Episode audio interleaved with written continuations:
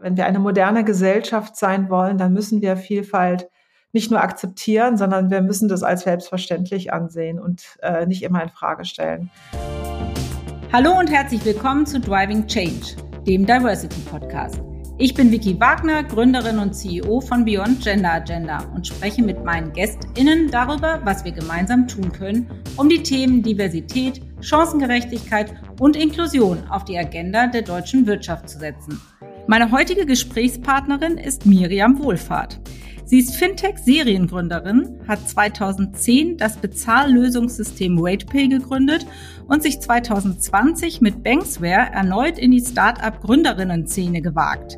Zudem ist sie Teil unserer Success is Diverse-Kampagne. Schön, dass du da bist, liebe Miriam. Danke, liebe Vicky, für die Einladung. Ich freue mich sehr, dabei zu sein. Ja, ganz mein Vergnügen. Und vielleicht starten wir damit, dass du selber noch mal einen Einblick gibst sozusagen in deinen beeindruckenden Karriereweg und dich selber noch mal vorstellst. Okay, dann fange ich mal kurz an. Ich versuche es kurz zu halten. Hallo, ich bin Miriam Wohlfahrt. Äh, ich bin 52 Jahre inzwischen, lebe in Berlin, äh, habe eine Tochter und äh, bin verheiratet, bin quasi Unternehmerin. Bin seit 22 Jahren in der Digitalbranche und eigentlich, sage ich mal so, in der Fintech-Branche, seit es sie gibt. ich habe vor 22 Jahren angefangen, für ein Startup in den Niederlanden zu arbeiten und habe dann für mich die Welt der Internetfirmen entdeckt, weil ich das einfach ganz toll fand. Das war eine für mich neue Form der Arbeit, die ich davor nicht kannte. Ich kam aus einem Konzern und habe eher in, ja, ich sage jetzt mal etwas in Anführungsstrichen altmodischen Strukturen gearbeitet und habe für mich eine neue Welt entdeckt, die sich mir offenbart hat. Ich habe äh, dort auch entdeckt, dass Gründertum möglich ist, selbst äh, wenn man viele, was ich immer so in meinem Kopf als Stereotype hatte, was man haben sollte, wenn man gründen sollte. Ich habe aber festgestellt, man muss das alles gar nicht haben, weil ich Vorbilder dort hatte in meinem Umfeld und äh, habe dann selber gegründet, äh, 2009 das erste Startup, also mitten in der Finanzkrise. Ja, RatePay, das hat sich toll entwickelt. Es war ein langer Weg, das war nicht immer so ganz einfach, aber es hat sich trotzdem toll entwickelt. Es ist viel passiert, immer rauf und runter ähm, ich bin dann dort geblieben bis letztes Jahr im Oktober, also fast zwölf Jahre sogar und habe aber parallel schon 2020 angefangen, in Absprache natürlich auch mit meinen Eigentümern und Investoren, äh, ein neues Startup aufzubauen, Banksware. Das habe ich dann quasi ab äh, schon ab September 20 äh, 2020 gemacht. Gott, ich muss immer, letztes Jahr war 2021, sorry. Ähm, ja, die ja. Zeit fliegt. Ich kenne das. Es kommt einem viel länger vor, oder? Total. Ich ja. bin dann immer selber schockiert, ja, dass dann irgendwie schon 2022 ist. Naja, ich, äh, durch Corona hat sich das manchmal so ein bisschen verändert, die Wahrnehmung von Zeit. Ja, ich weiß es Absolut. gar nicht. Ähm, ja, also habe dann ein zweites Fintech gegründet und äh, bin nebenher engagiert äh, für Startups und äh, engagiere mich aber auch so für Jugendliche, die vielleicht gründen wollen und finde das einfach toll, so dieses Gründertum und äh, befördere gerne oder fördere gerne äh, diesen Gründergeist. Äh, das finde ich was Schönes, ja. Ja, hört sich großartig an. Auf den Gründergeist gehen wir auch gleich noch ausführlich ein, aber du hast mir gerade so einen schönen anderen Punkt noch geliefert. Du hast so gesagt, du kamst aus dem Corporate-Kontext und es hat sich dir mit äh, der Start-up-Szene sozusagen so völlig neues Arbeitsumfeld geboten, ein Arbeitserlebnis. Für diejenigen von uns, die immer noch im Corporate-Kontext verweilen, erzähl doch mal kurz, was sind denn so die wesentlichen Unterschiede, die noch nie in einem Startup gearbeitet haben, damit man sich das so ein bisschen besser vorstellen kann? Okay, also wir müssen natürlich auch vergleichen. Startup, das war wie gesagt 2000 und äh, 2000 Konzern und heute. Ich glaube, es ist heute in Konzernen auch ein bisschen anders als damals. Also aber aus meiner Brille damals war alleine schon bekleidungstechnisch habe ich quasi äh, immer einen Hosenanzug mit Bluse getragen. Das war meine Arbeitsuniform mehr oder weniger. Und freitags konnte man etwas, sich etwas lockerer kleiden und mal den Bläser weglassen mal so. Das war eine große Sache. Die andere war, und das war wahrscheinlich die viel wichtigere, diese Hierarchien, die es nicht gab. Ja, also ich habe dort, man hat dort auf Augenhöhe miteinander gearbeitet, der CEO oder die CEO, Gründer. Man war, das waren wie Kollegen. Und das fühlte sich also in der alten Arbeitswelt ganz anders an. Es gab also in meiner alten Welt gab es einen Chef, der äh, damals irgendwo in Norddeutschland saß, dem ich immer jeden Freitag ein Fax schicken musste, so ein Wochenbericht und der wurde dann kontrolliert und dann wurde der auch nachgehalten und das war halt viel mehr geprägt von Kontrolle und äh, ich sage jetzt mal so einem, so einem Verhältnis, wo man sich nicht auf Augenhöhe gefühlt hat. Und ich glaube, das hat sich, das fand ich extrem interessant, diesen Unterschied. Also es war einmal die Bekleidung, dann dieser Unterschied in der Art und Weise, wie man eben hier zusammengearbeitet hat und sicherlich auch dieses ähm, Privatleben und, und sicherlich Arbeit sind auch mehr miteinander so zusammengeflossen. Also man hat durchaus so um fünf, halb sechs abends sich hingesetzt, zusammen Bier getrunken, trotzdem noch weiter diskutiert. Äh, und so ist es auch oft sehr spät geworden. Aber man hat so ein bisschen die Zeit vergessen und es hat sich nicht so angefühlt wie die klassische Arbeit früher. Und das hat mich total inspiriert, weil ich dachte, ehrlich gesagt, mit Ende 20 habe ich schon gedacht, wenn ich das jetzt irgendwie machen soll, noch 30 Jahre irgendwie, dann ist da Siehst du ein wie eine Primel. Ja. Genau, ich habe immer gedacht, das ist so schrecklich. Ja, ich habe wirklich schon mir Sorgen gemacht, wie das eigentlich im Leben weitergeht und dass es sich immer so anfühlt und dass ich eigentlich gar keine Lust hatte montags wieder auf die neue Woche. Und das hat sich total geändert. Und natürlich, äh, wie gesagt, in dieser Welt, in der ich dann damals gearbeitet habe, plus als ich dann selbst gegründet habe, konnte man sich ja selbst eine so eine Welt erschaffen, wie man sie sich vorgestellt hat, eine Idealwelt. Ja. ja, herrlich. Also ähm, bei mir werden Erinnerungen wach. Ähm, ich hatte zwar nicht das Glück, damals schon in einem Startup zu arbeiten, aber diese Montag-Freitagsgefühle, die kenne ich auch noch sehr gut. äh, kann ich mich gut dran erinnern. Und es ist aber ja heute auch so, dass du in deiner Branche eine wirklich prägnante Vorreiterrolle als Frau einnimmst. Also die Fintech-Branche ist ja nun nach wie vor, obwohl es dich da ja auch schon länger gibt, sehr männerdominiert. Woran liegt das eigentlich? Was glaubst du? Ähm, das ist wahrscheinlich ein paar Aspekte. Also zum einen ist es äh, fehlender Nachwuchs. Also es ist einfach so, dass wahrscheinlich die Finanzbranche als per se nicht so attraktiv gilt. Vielleicht ist das ein Punkt, ja. Und auch die Tech-Branche. Also es ist ja nicht nur in der Fintech-Branche, sondern man hat ja generell in den Tech-Unternehmen sehr wenig Frauen, ja. Und das ist, äh, also wahrscheinlich, es hat Hauptgründe dafür sind in der Bildung Stereotype, die einem vermittelt werden, dass das ein Männerberuf ist. Äh, in der Schule, es wird ja auch, es wird auch nicht über Gründen gesprochen. Dann aber natürlich auch der, das Bild der Banker, der Tech-Unternehmen ist sehr männlich geprägt. Auch jetzt ist es nicht nur der alte weiße Mann, sondern auch der junge weiße Mann. Ja, äh, das, da sieht man wenig Frauen auf den Bildern. Ich glaube, das hat schon was mit den Bildern im Kopf zu tun und aber natürlich auch dann einfach mit der fehlenden technischen, ich sag mal, in den MINT-Studienfächern sind auch viel zu wenig Mädchen. Der Anteil Frauen ist einfach in, in den technischen ähm, Studiengängen viel zu viel zu gering. Also das hat man, also wie gesagt, dadurch wird halt in vorne in der Bildung wird erzeugt, dass wenige das nachher machen und, und dadurch ist da einfach, ich glaube, fehlt da was. Also wir müssen an den Rollenbildern arbeiten, an den Vorbildern, ja. An den Vorbildern arbeiten und du hast gerade gesagt, eben auch ähm, letztendlich an der Education, also äh, junge Menschen, junge Mädchen frühzeitig heranführen an das Themenumfeld. Äh, diese Diskussion führe ich sehr oft, ja, wenn es um Diversität geht, weil das natürlich dann ein langer Weg ist, bis der weibliche Nachwuchs dann da ist. Ne? Und äh, zwischendurch gibt es dann furchtbar viel Schulterzucken, sagt, ja gut, aber in den 20 Jahren dazwischen können wir jetzt nichts ändern. Ne? Ich meine, das kann es ja nun auch nicht sein. Das ist ja jetzt nur nicht die Lösung fürs Hier und Heute. Ähm, insofern, du hast mir das mal erzählt, du bist ja auch eher so durch einen Zufall in dieser Tech-Branche, in dieser Fintech-Branche gelandet. Und jetzt äh, möchte ich mich der Hoffnung für einen kurzen Moment hingeben, dass es diese Zufälle oder beziehungsweise, dass wir diese Initialzündung vielleicht auch bei der einen oder anderen Frau auslösen können, die bis jetzt das Themenfeld für sich noch gar nicht so erkannt hat. Oder vielleicht einen riesigen Berg an Respekt vor diesem Themenfeld hat, weil sie sagt, oh mein Gott, Deep Tech oder überhaupt, also Finanzen, das kann ich ja gar nicht. Ja, das, das hört man ja oft.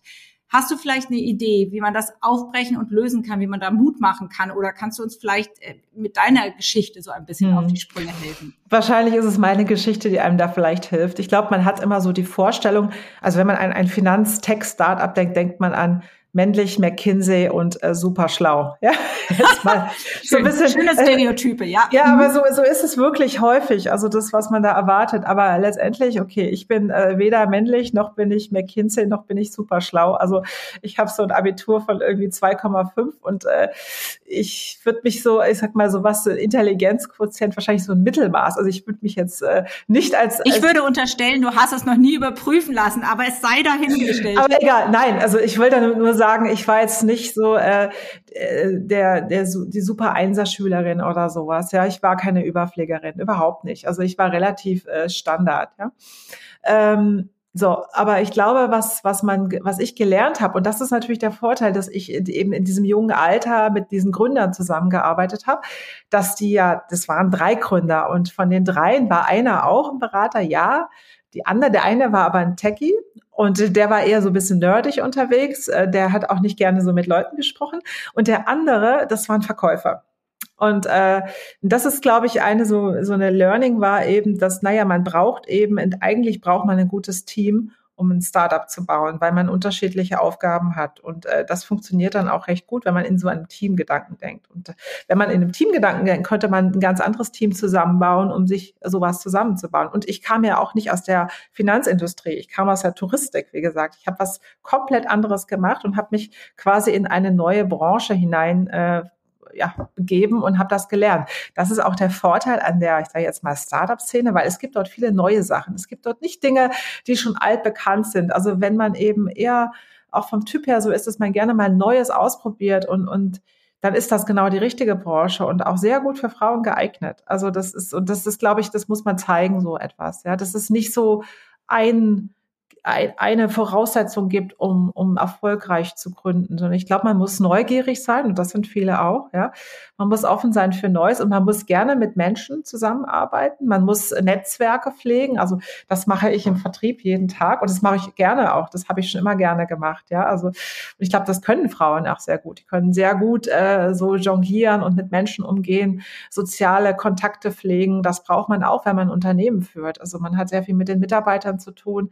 Ist ist das Thema Kultur ist extrem wichtig. Also ich glaube, das wird so unterschätzt, was man eigentlich, was es alles so braucht, um ein Unternehmen zu machen. Aber ganz ehrlich, ganz alleine gegründet hätte ich auch nicht. Ich war ja immer, ich hatte ja immer Partner auch an meiner Seite. Ähm, im, Im ersten Startup, muss ich sagen, habe ich nur die äh, Partner an meiner Seite sehr schnell verloren, weil das führte da zum Bruch. Ja, und wir haben uns da quasi nach einem Jahr schon entzweit und dann war ich alleine und dann musste ich das irgendwie hinkriegen, habe ich mir aber neue Partner gesucht. Ja. Aber ich glaube, das ist ja auch normal. Ja, und, und, und vielen Dank äh, für, für diesen Tipp. Ähm, es geht nämlich auch nicht nur alleine, sondern eben, indem man sich Partner sucht. Ich glaube, das ist auch schon mal wieder ein Mutmacher. Und Jetzt haben wir die eine Seite ähm, äh, von dir gehört, nämlich wie können Frauen einfach nochmal mutig sein und sich so einer neuen Industrie vielleicht einfach zuwenden und das mal ausprobieren aufgrund vielleicht von Neugier oder Tatendrang. Die andere Seite ist natürlich auch so ein bisschen, es gibt ja viel zu wenig Gründerinnen. Ja, das muss man ja auch sagen. Also weibliche Gründerinnen ähm, sucht man auch so ein bisschen äh, wie den Diamanten in der Mine. Ähm, und da frage ich mich oder da frage ich dich viel besser, ähm, liegt es vielleicht auch an der Zusammensetzung der deutschen Investorenszene? Denn die ist ja nun auch sehr männlich äh, dominiert. Oder sagst du, das hat damit eigentlich gar nichts zu tun? Und wenn das so ist, womit hat es denn vielleicht was zu tun, dass uns nach wie vor Gründerinnen fehlen in hm. Deutschland? Also ich glaube, es ist nicht der eine Faktor. Also es hat sicherlich auch was mit der Investorenszene zu tun. Die ist sehr männlich und natürlich sind auch die Pitches dann dementsprechend männlich und es ist vielleicht auch manchmal geht es da so ein bisschen härter zu. Ja, und das ist vielleicht fühlen sich auch viele Frauen unwohl, muss man so sagen. Aber das Gute ist, also auch wieder da, es bewegt sich was. Es gibt auch immer mehr gerade weibliche Investorinnen-Netzwerke, wo auch viel, also be wirklich bevorzugt äh, auch in, in, in Startups von Frauen investiert wird. Was ich echt eine tolle, es ist ein toller Move. Das ist so in den letzten zwei Jahren hat es da einige Initiativen gegeben. Also da bewegt sich was. Aber das, das ist einer, ein Grund, aber es ist meiner Meinung nach nicht der Hauptgrund. Also ich glaube, wenn, es sind per se zu wenige da, die es überhaupt probieren wollen. Ja, also ich glaube, das ist eben, da sind wir wieder bei den, zum einen Rollenbilder irgendwo, ähm, die in der Schule erzeugt werden, ja dann ist es eben auch äh, generell der Beruf des Unternehmers, sage ich mal, der wird in den, in den Medien oft als sehr negativ dargestellt. Ja, ich habe mal gehört, äh, die meisten Tatorte sind äh, die Unternehmer, die Mörder. das, das habe ich jetzt schon ein paar Mal gehört. Ich, ich kann es aber nicht verifizieren. Ich habe es nur gehört. Aber es ist so, es ist kein so Bild, äh, was eben so, ähm, ich glaube, so in der Gesellschaft so als äh, als gut angesehen wird. Also bei vielen ist das Unternehmertum nicht hoch angesehen. Und es hat auch, also ist auch ein Grund, dann ist aber auch ein wesentlicher Grund, würde ich sagen, das Thema äh, Kinder und Karriere. Ja, ist natürlich auch ein Punkt. Viele, viele Unternehmen werden gegründet, wenn die Leute ähm, irgendwie nach dem Studium erste Berufserfahrung haben ähm, sind viele Gründer so, glaube ich, im Durchschnitt so Ende 20, Anfang 30. Das fällt auch oft genau in das Alter, in dem sich viele Frauen damit beschäftigen, ähm, ja, eine Familie zu gründen und, und schwanger zu werden. Und ich bin nach wie vor davon überzeugt, dass das auch einer der Gründe ist, über den man nicht so viel spricht. Aber das, das wird dann eben, ah, dann denkt man, hm, kann ich das machen? Ich kann doch nicht gründen mit Kind. Und dann ist auch das ganze Umfeld, was einem sagt, oh, mach das lieber nicht. Gehst du lieber in, in bleibst im Konzern, gehst in Elternzeit. Ist schön sicher, ja. Genau. genau. Und das ist, das ist also auch sicherlich einer der Haupttreiber, der da eben ist, weil, ähm, das, das führt einfach dazu, dass, dass da dieses Sicherheitsverständnis äh, so sehr ja, überbewertet wird, finde ich. das ist auch, ist auch die, auch die Kultur in Deutschland ist nicht so dafür ausgelegt, äh, das zu machen. Mhm. Und braucht es dann nicht noch viel mehr Role Models wie dich, die zeigen, dass, wenn man es möchte, durchaus beides vereinbar ist? Also sowohl also beides sogar viel mehr vereinbar ist. Also zum einen eine Industrie, die vielleicht nicht üblich ist im Moment für das weibliche Geschlecht, als auch eben den Mut zum Gründen, als auch parallel eben noch Mutter zu sein, wenn man das denn möchte. Ja, das ist ja jedem frei, ähm, ob er das möchte oder nicht. Aber falls das der Wunsch ist, dass es funktioniert, brauchen wir da mehr Role Models, die das zeigen? Ja, glaube schon, das brauchen wir in den nächsten Jahren. Und es gibt ja viele Gründerinnen, die Mütter sind. Ja, also und das ist ja auch, ich meine, ähm, und in diesen in diesen Unternehmen, die von Frauen oder von Müttern geführt werden, ist herrscht auch in der Regel äh, eine sehr familienfreundliche Kultur, ja, die es eben auch möglich macht. Ich meine, das war auch auch in den vielen Jahren bei RatePay, als meine Tochter noch jünger war, haben wir auch, ist es eben manchmal so, dass Arbeitszeiten manchmal ein bisschen anders waren. Und dass man sich da immer schon flexibel arbeiten musste. Bei RatePay haben wir schon immer Flexibilität gehabt, nicht erst seit Corona. Und äh, das ist einfach wichtig. Und ich glaube, dass da müssen auch viele Unternehmen auch dran arbeiten. Absolut. Und du bist Teil unserer Kampagne Success is Diverse. Vielen Dank dafür. Ein, ein wichtiges Gesicht, eine wichtige Stimme. Warum ist Vielfalt ein wesentlicher Teil oder ein wesentlicher Erfolgsfaktor? Und warum hast du sofort zugesagt und gesagt, ich bin dabei? Ja, also weil, also unsere Gesellschaft verändert sich gerade und äh, ich finde das richtig gut, weil wir sind auf dem Weg zu einer moderneren Gesellschaft, aber viele Menschen haben damit gerade schon Schwierigkeiten. Es fängt beim Gendern an, es fängt bei MeToo an und viele solche Sachen. Viele Männer haben damit auch, äh, kämpfen auch damit. Ich äh, finde, man muss viel darüber reden. Man sollte auch nicht nur über Frauen reden. Man muss man muss darüber reden, dass Vielfalt wichtig ist, dass wir das brauchen, dass wir Vielfalt auf dem Arbeitsmarkt der Zukunft brauchen, um in der Zukunft erfolgreich zu sein. Dass wir das einfach, dass wir, wenn wir eine moderne Gesellschaft sein wollen, dann müssen wir Vielfalt nicht nur akzeptieren, sondern wir müssen das als selbstverständlich ansehen und äh, nicht immer in Frage stellen. Und äh, ich, das tut, da tut mir, wie gesagt, mir tut das sehr gut, die Diskussion mit meiner 17-jährigen Tochter, die das ganz natürlich sieht. Und äh, ich glaube, wir, wir brauchen noch, da ist noch ein langer Weg zu gehen. Und ich finde das, wie gesagt, ich möchte es gerne unterstützen. Ich kann als kleines Beispiel, äh, wir haben uns über die diversen Toiletten unterhalten. Mutter, Tochter, Oma. Ja? Meine Mutter ist wirklich eine sehr weltoffene Frau. Trotzdem ist es für sie schwer verständlich, dass man so etwas braucht. Ja? Dass man eine geschlechtsneutrale Toilette braucht.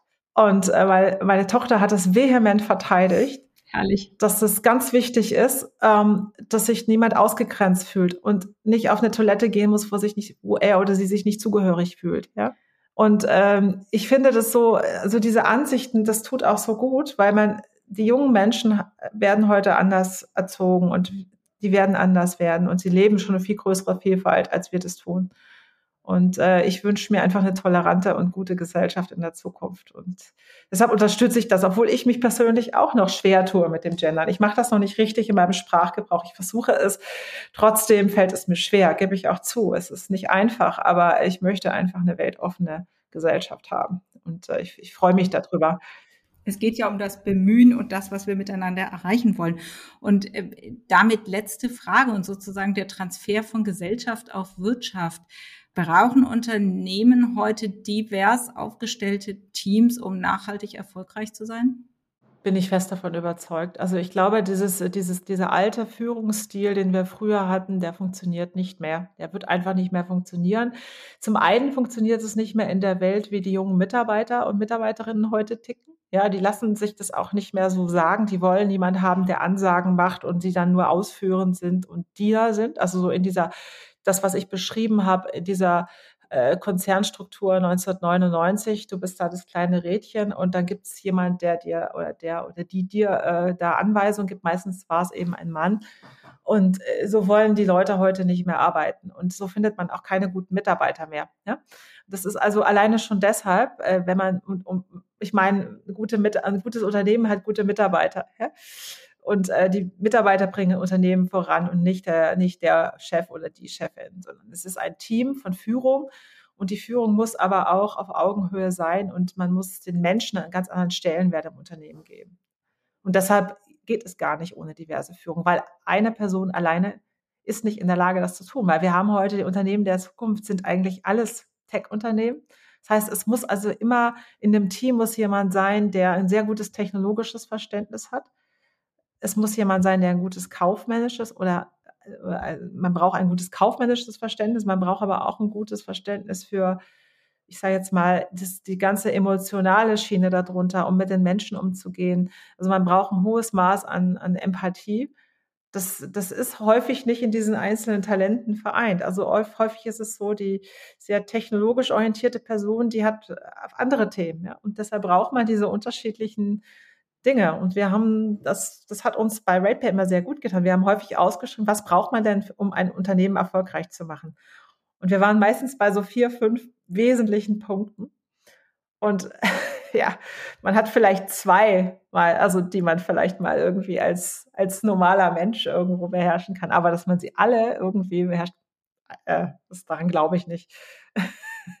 das ist, äh, das ist einfach nicht mehr möglich. Ja, vielen Dank für dieses eindrückliche Plädoyer für mehr Vielfalt in unseren auch deutschen Unternehmen, damit eben die Zukunft ähm, nicht nur gesichert ist, sondern weiter auch erfolgreich ist. Ich bedanke mich sehr herzlich bei dir, Miriam, für deine sehr persönlichen Einblicke und vor allen Dingen auch für die vielen Tipps, die du gegeben hast in diesem Podcast und freue mich darauf, wenn wir das ganz bald fortsetzen.